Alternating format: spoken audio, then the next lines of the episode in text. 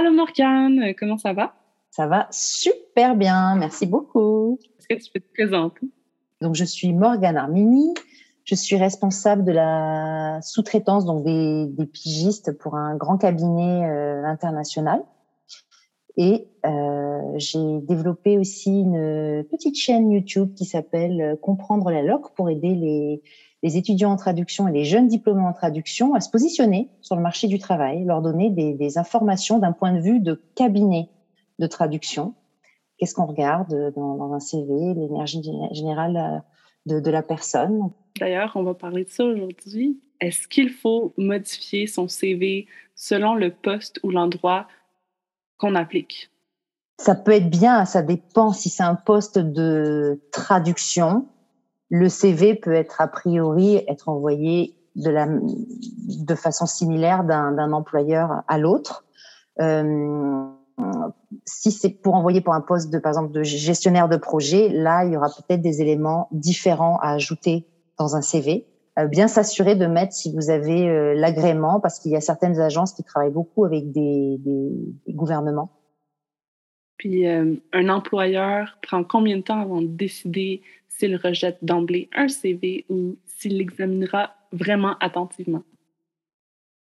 Plus le, recruteur aura reçu d'annonces, plus il aura tendance à aller rapidement sur les CV. Donc c'est là où l'importance d'avoir un CV percutant qui donne l'information dont l'employeur a besoin tout de suite sur le CV de façon lisible.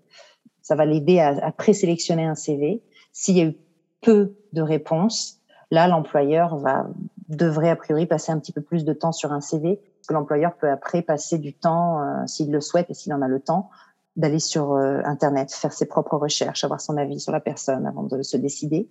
C'est pas obligatoire hein, de faire des recherches sur Internet. Parfois, si le CV est vraiment bien présenté, qu'il y a parfois des, qu'il y a des hyperliens vers un site ou un profil LinkedIn ou vers euh, des podcasts, un blog, etc. Tout ce qui permet au candidat de, de, se mettre en avant va aider le recruteur à se faire une idée rapidement parce qu'il a tout qui est servi finalement dans le CV les recruteurs, comme tu dis, n'hésitent pas à fouiller dans les moteurs de recherche, euh, dans les réseaux sociaux pour savoir davantage. Euh, est-ce qu'il faut mettre nos comptes privés finalement? D'avoir une, une, image professionnelle euh, sur le, net est très important parce que ça fait preuve de maturité. S'il y a une visibilité sur Internet, assurez-vous que si un employeur tombe dessus, que ça soit à votre avantage.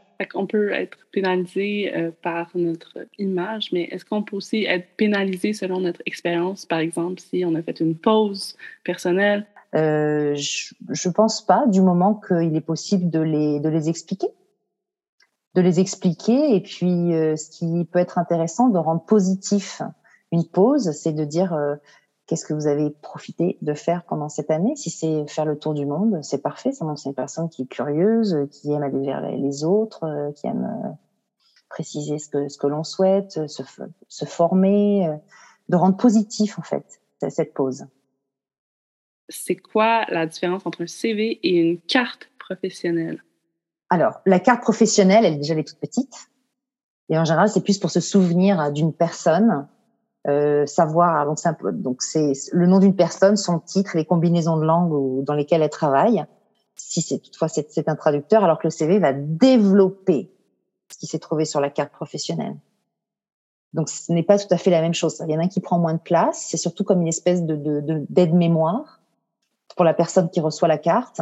Euh, alors que le CV va vraiment développer euh, tout ce qui se passe derrière cette carte. Ceci dit, aujourd'hui, les cartes professionnelles ne sont plus toujours nécessaires, étant donné qu'on peut partager son profil LinkedIn avec un code QR sur LinkedIn directement. Après, je, là, je tombe dans des généralisations, mais si, si tu as en face de toi un employeur qui est plutôt senior, il sera peut-être plus à l'aise avec une carte professionnelle parce que c'est de sa génération. Si tu as un recruteur qui est beaucoup plus jeune, qui est à peu près du même âge que toi, il voudra peut-être juste partager le code QR de son profil LinkedIn pour pouvoir ensuite t'appeler. Puis il y en a d'autres qui seront peut-être tellement visuels euh, qu'ils voudront avoir une carte pour écrire dessus et se rappeler à ah, cette personne-là, je lui ai dit ça, nanana. Elle voudra peut-être écrire sur la carte. Donc je dirais que c'est un plus sans être une obligation. Ce qui compte, c'est que tu, que tu puisses t'adapter à différentes situations. Comment on se démarque des autres postulants ou comment on se met de l'avant si on n'a pas d'expérience? Si le traducteur, donc je pars du principe que c'est un traducteur qui est diplômé euh, et qui n'a pas eu, par exemple, de stage comment est-ce qu'il peut se démarquer par ses activités euh, personnelles, par exemple ses loisirs, s'il a une passion euh, qui vraiment qu'il l'indique dans son CV, euh, parce que lorsqu'il y a des, loisirs avec des passions, ça signifie que le traducteur il a une connaissance de la terminologie et du milieu. C'est que c'est ça de moins à corriger pour un recruteur pour ses équipes en tout cas. Euh, c'est aussi s'il y a eu des, des, des, prix ou des distinctions de d'ordre linguistique, euh, de bien les indiquer dans le dans le profil. Comment se démarquer également, c'est ça peut être de créer un blog, de se créer sa propre visibilité pour démontrer ses aptitudes en rédaction, euh, ou alors en éloquence, par exemple, euh, avec des podcasts ou qui font preuve de, de débrouillardise. Donc, euh, c'est vraiment de, de mettre l'accent sur ces différentes expériences. S'il y a eu des emplois étudiants, de, de bien indiquer, plutôt que de lister les tâches, comme par exemple serveur euh, dans un restaurant, plutôt que de mettre euh, euh service euh, aux clients, ça pourrait d'ajouter une section comme compétences développées, gestion des priorités, gestion euh, de mon, de mon sang-froid, euh, organisation de mon emploi du temps, euh, travailler en équipe, des mots-clés. Donc pour rehausser la valeur de cette expérience qui a l'air anodine, alors qu'en fait, il y a eu des réelles compétences qui ont été développées en arrière. Donc se poser cette question, qu'est-ce que ce travail m'a appris? Même si c'est pas pas lien avec la linguistique ou la traduction. Exactement. En revanche, évitez, si vous avez été dix fois serveur, vous n'allez pas mettre dix fois serveur, vous allez mettre expérience professionnelle pertinente. Ce qui sous-entend qu'il y en a d'autres, mais on a fait une sélection. Et ça, c'est important pour l'employeur. Ça signifie que tu es effectivement capable de prioriser.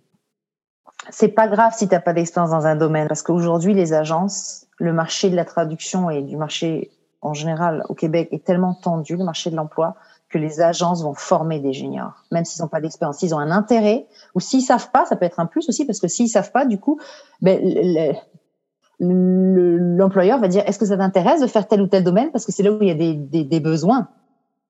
Mais moi, j'ai aussi quelques conseils que j'ai reçus.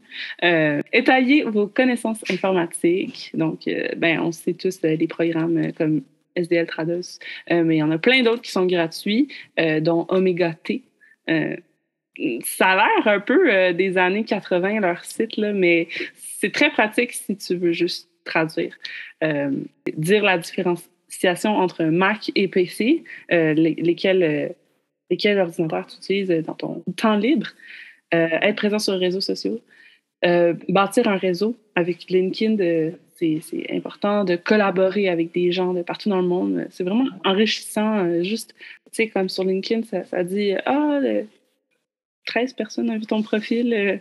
ça, ça me montre que, ben, ben, j'ai quelque chose à dire finalement. On peut aussi euh, trouver des, des posts des fois euh, sur, euh, sur un sujet qui t'intéresse vraiment. Il y a plein de, y a plein de, de, de posts que j'ai reçus avec LinkedIn qui m'ont qui m'ont écrit pour savoir si je voulais être prof. même si j'ai pas j'ai pas encore un diplôme en tant qu'enseignante, mais on me donner des, postes en tant que formatrice pour adultes. Et plus tu as de l'activité sur LinkedIn, plus ton, ton, profil va être visible. Et pour continuer à répondre à ta question, comment se mettre en avant aussi avec quand on n'a vraiment pas d'expérience, d'indiquer si on a l'expérience avec des outils de traduction, c'est hyper important de le mettre au début du CV. Parce que c'est une des premières choses que va regarder un cabinet, encore une fois, de traduction. Je parle pas de clients directs, mais les cabinets de traduction, une des premières choses qu'ils vont regarder, c'est euh, bon, est-ce que vous êtes bien diplômé?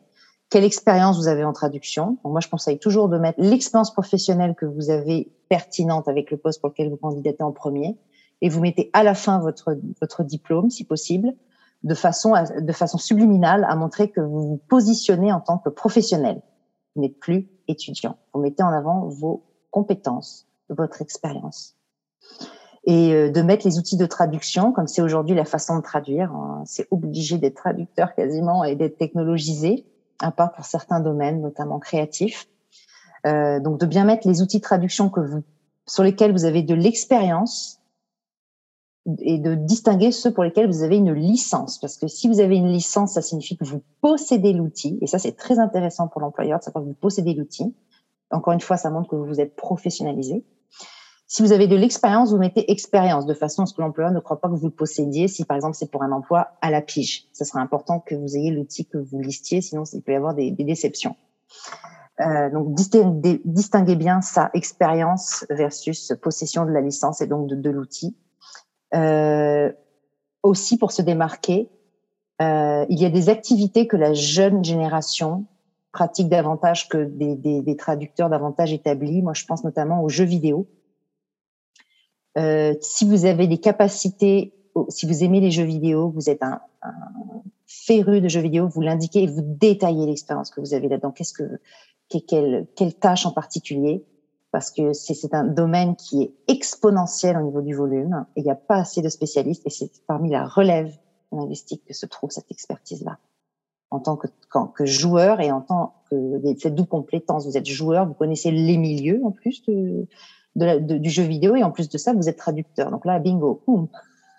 Et ça, ça peut, avec peu d'expérience, ça peut juste vous rehausser. Donc c'est pour ça, si vous êtes un fan de jeux vidéo, vous dites bien les types de jeux vidéo avec lesquels vous travaillez, euh, les genres. Et euh, une autre expérience aussi, c'est tout ce qui est le milieu des, des applications mobiles.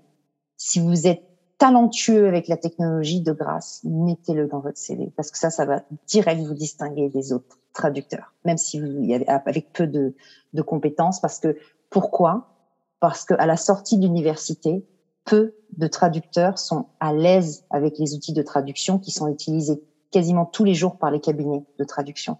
Donc, si vous avez déjà cette aisance technologique et que vous le montrez, ça va rassurer votre employeur. Il va se dire, hey, il a de l'aisance technologique, par exemple création de sites web, euh, développement d'applications, de, de, podcasts, etc., euh, développement d'une chaîne YouTube. Tout ça, c'est à votre avantage et ça va rassurer l'employeur de dire, hey, ça va être facile pour lui de travailler avec les outils puisqu'il travaille déjà avec la technologie. On me dit aussi que euh, c'était bien de s'investir à long terme euh, comme bénévole. Oui, c'est important de se faire rémunérer euh, puis connaître sa valeur. Mais euh, je pense notamment à une amie qui avait commencé une start-up, désolée pour l'anglicisme, euh, puis euh, ben, je lui ai proposé mes, mes, euh, mes, mes, mes, compétences en tant que traductrice, puis elle a accepté évidemment parce que c'est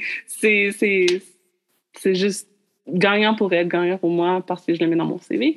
Puis finalement, ben, ça a permis de, de, vendre un peu plus parce que ça, ça atteint un plus grand public. Puis ben, elle m'a donné des produits gratuits. Euh, euh, mais aussi regarder des, webinaires, c'est important. Puis montrer qu'on est un futur euh, professionnel engagé, une future professionnelle engagée aussi, c'est très important. Tout à fait. Et parlant de ça, c'est très bien que tu soulèves ce point-là. Ça peut être ajouté aussi dans le CV. Si vous avez suivi des formations en plus de la formation universitaire, c'est important de le lister. Encore une fois, ça démontre une curiosité un besoin de se, de se dépasser ou de se perfectionner. Et ça, ça peut toujours être vu de façon positive. En gros, de montrer que même s'il n'y a pas eu de stage nécessairement, il y a quelque chose qui est là chez cette personne. Donc, euh, comment est-ce qu'elle occupe son temps en dehors de, de, de, de l'université finalement? Il faut savoir aussi qu'il y a certains, certains cabinets de traduction qui offrent des postes qui ne sont pas de traduction, mais qui sont soit de gestion de projet, donc, si quelqu'un est vraiment euh, beaucoup de débrouillardise, c'est un poste qui pourra lui être proposé. Donc, à ce moment-là, le traducteur peut aussi candidater pour poser sa candidature pour ce type de poste. Et donc là, il faudra qu'il démontre ses capacités en gestion de projet dans son CV, qu'il les mette en avant. Euh, et il y a aussi des postes euh, qui peuvent être, ce sont des, des c'est hybride entre gestion de projet et linguiste. Ce sont des personnes qui vont euh, aller jouer en quelque sorte dans les mémoires de traduction, et qui vont jouer avec les glossaires, la terminologie. Donc, c'est un croisement entre la technologie, donc les outils de traduction, les mémoires de traduction et la linguistique. Et donc, il y a aussi ce type de poste, pas nécessairement dans tous les cabinets de traduction, mais ils, existent, ils existent dans certains. Donc ça, ça peut être aussi un bon compromis. Et donc, euh, si jamais c'est un poste qui, qui, qui est offert euh, aux, aux candidats, c'est bien de dire oui, l'important c'est qu'il rentre dans le milieu du travail. Si on, on est capable de, de, faire un stage, est-ce que c'est plus rentable de faire trois stages pour euh, essayer d'explorer nos, nos, compétences, nos domaines, ou c'est mieux de rester loyal à un même endroit? Moi, personnellement, quand je trouve des CV avec euh, une personne qui a, eu trois stages dans la même entreprise, moi, ce que ça me dit, c'est que waouh, elle a dû être vraiment performante, cette personne, parce que le stage lui a été offert trois fois. Et même s'il n'y a pas eu de poste après, ça ne veut pas dire que la personne n'est pas performante. Ça veut juste, tout simplement dire que ben, le poste n'a pas pu être ouvert à, la sortie. N'empêche qu'elle a été redemandée trois fois, sinon elle n'aurait pas été demandée trois fois. Si on voit par exemple que la personne a eu trois stages dans trois agences différentes, ça veut dire que tu as voulu voir comment ça se passait ailleurs et c'est tout à fait louable. Donc euh, les deux sont bons. Ce qui est important, c'est d'avoir, si possible, si possible, d'avoir un stage dans, dans, un, dans un cabinet. Si on souhaite ensuite travailler euh, dans, un cabinet ou à la pige pour ce cabinet, euh, parce que ça veut dire que tu connais déjà les codes. Donc que ce soit dans le même dans le même cabinet ou dans trois cabinets différents ou dans trois endroits différents, c'est pas grave. L'important c'est que tu as au moins trouvé des stages. Et a priori, quand tu as un stage, c'est qu'il y a quand même une sélection qui s'est faite, donc c'est quand même bon signe c'est mieux de travailler dans un cabinet que commencer comme traducteur indépendant?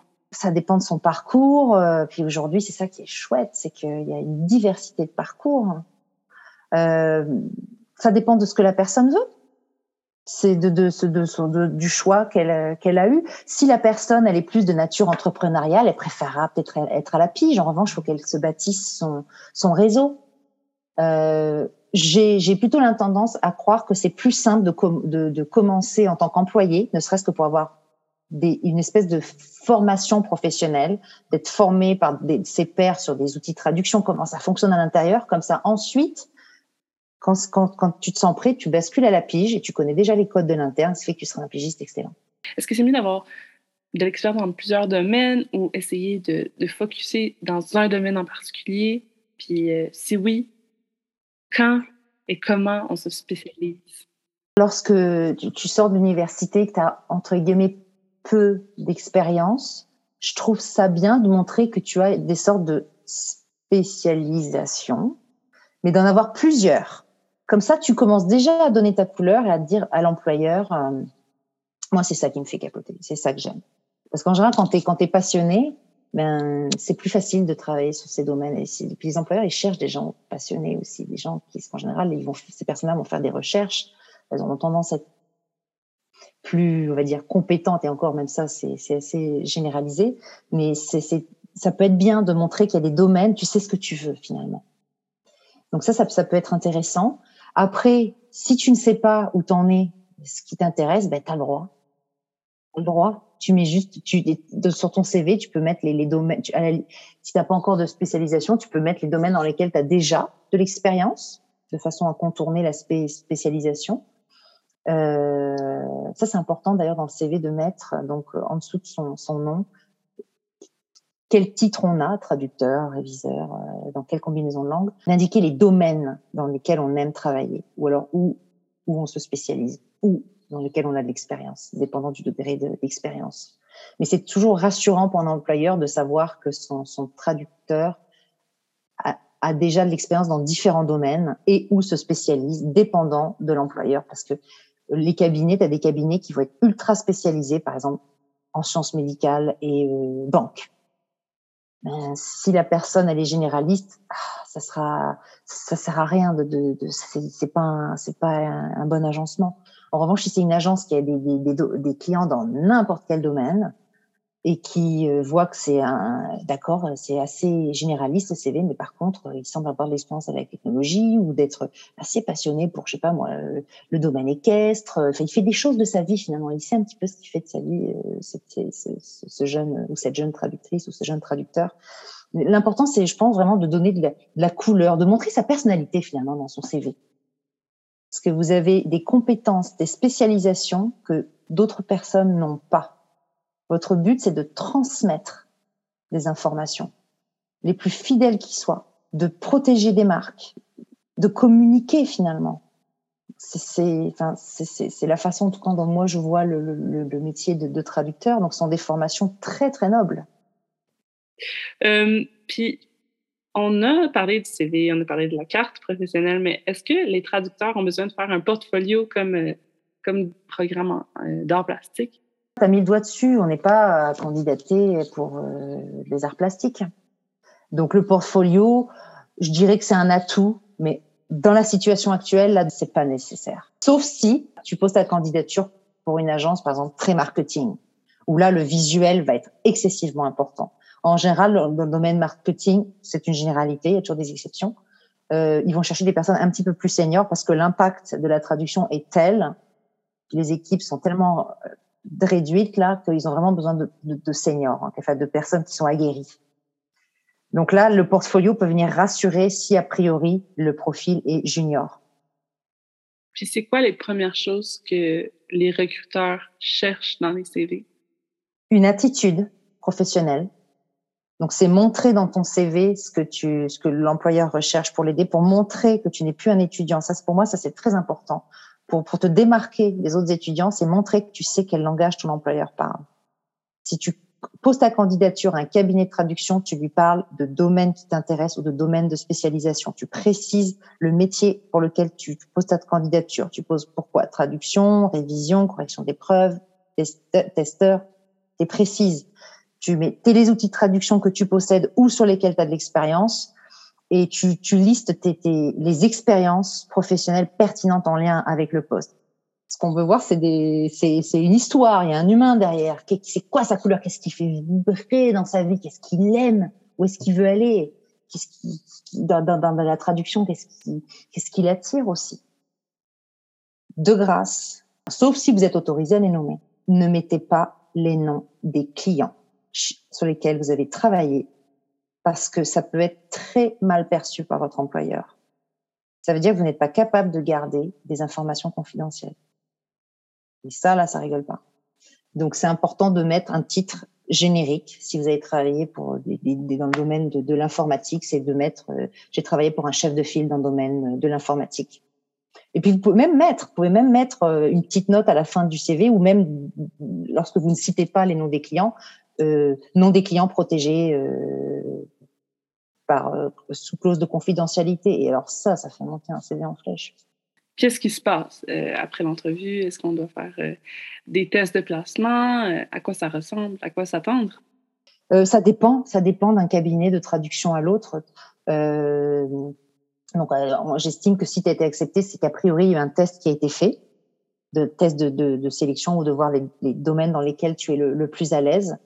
en général, les tests qui sont, qui sont donnés, c'est sur des clients réels les agences vont cacher ou pas les données euh, sensibles, les informations sensibles, pardon, puis peut-être même vous faire signer une clause de confidentialité, ou alors ils vont, ils vont, ils vont donc les cacher. Et après, c'est d'une agence à l'autre, ça varie. Mais a priori, si vous êtes junior, vous aurez un encadrement. Parce que les, les, le recruteur sait pertinemment que si vous êtes plus ou moins débutant en milieu de la traduction, vous allez avoir besoin d'un encadrement. Donc, euh, a priori, ils vous mettent dans des équipes euh, dans lequel vous, vous serez euh, encadré. Parce que vous êtes nouveau, de toute façon, pour que ça marche dans, dans, dans, en tant qu'employé, c'est important d'être encadré. Donc, vous allez recevoir normalement des formations sur les outils euh, utilisés, type de clientèle. Euh, ça devrait être bien, bien, bien encadré en termes généraux. Il y a beaucoup de, de mes collègues qui, qui, se demandaient à quoi ça ressemblait vraiment un test de placement. C'est-tu comme 150 mots d'habitude? Ça dure euh, une heure, je crois, une heure ou deux heures. Alors, il y a, y a un petit peu une règle tacite.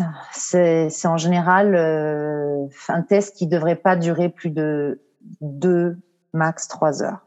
Et c'est beaucoup, c'est beaucoup de trois heures. En général, les tests peuvent être genre une heure. Ça peut être 250 mots. Après, ça dépend. Si par exemple, tu as, tu as, il y, a plusieurs postes ouverts pour l'employeur. Donc là, je parle de traduction. Par exemple, traducteur euh, sciences, euh, je sais pas moi, traducteur euh, euh, médical, traducteur ingénierie, euh, traducteur marketing. Et il se trouve que toi, tu as ces trois compétences dans ton CV, ben, tu vas passer trois tests pour savoir là où tu, tu es le plus performant. Ce qui fait qu'ensuite, tu vas être placé dans l'équipe où tu es le plus performante. Et voilà. A priori, ils vont pas vous faire des tests qui vont durer toute la journée là parce qu'ils savent que vous devez aussi gagner votre vie. Donc, euh, puis il faut que eux aussi aient le temps de les corriger. Donc, ça serait a priori des tests de 250 mots, peut-être 500 mots, mais pas pas très longs.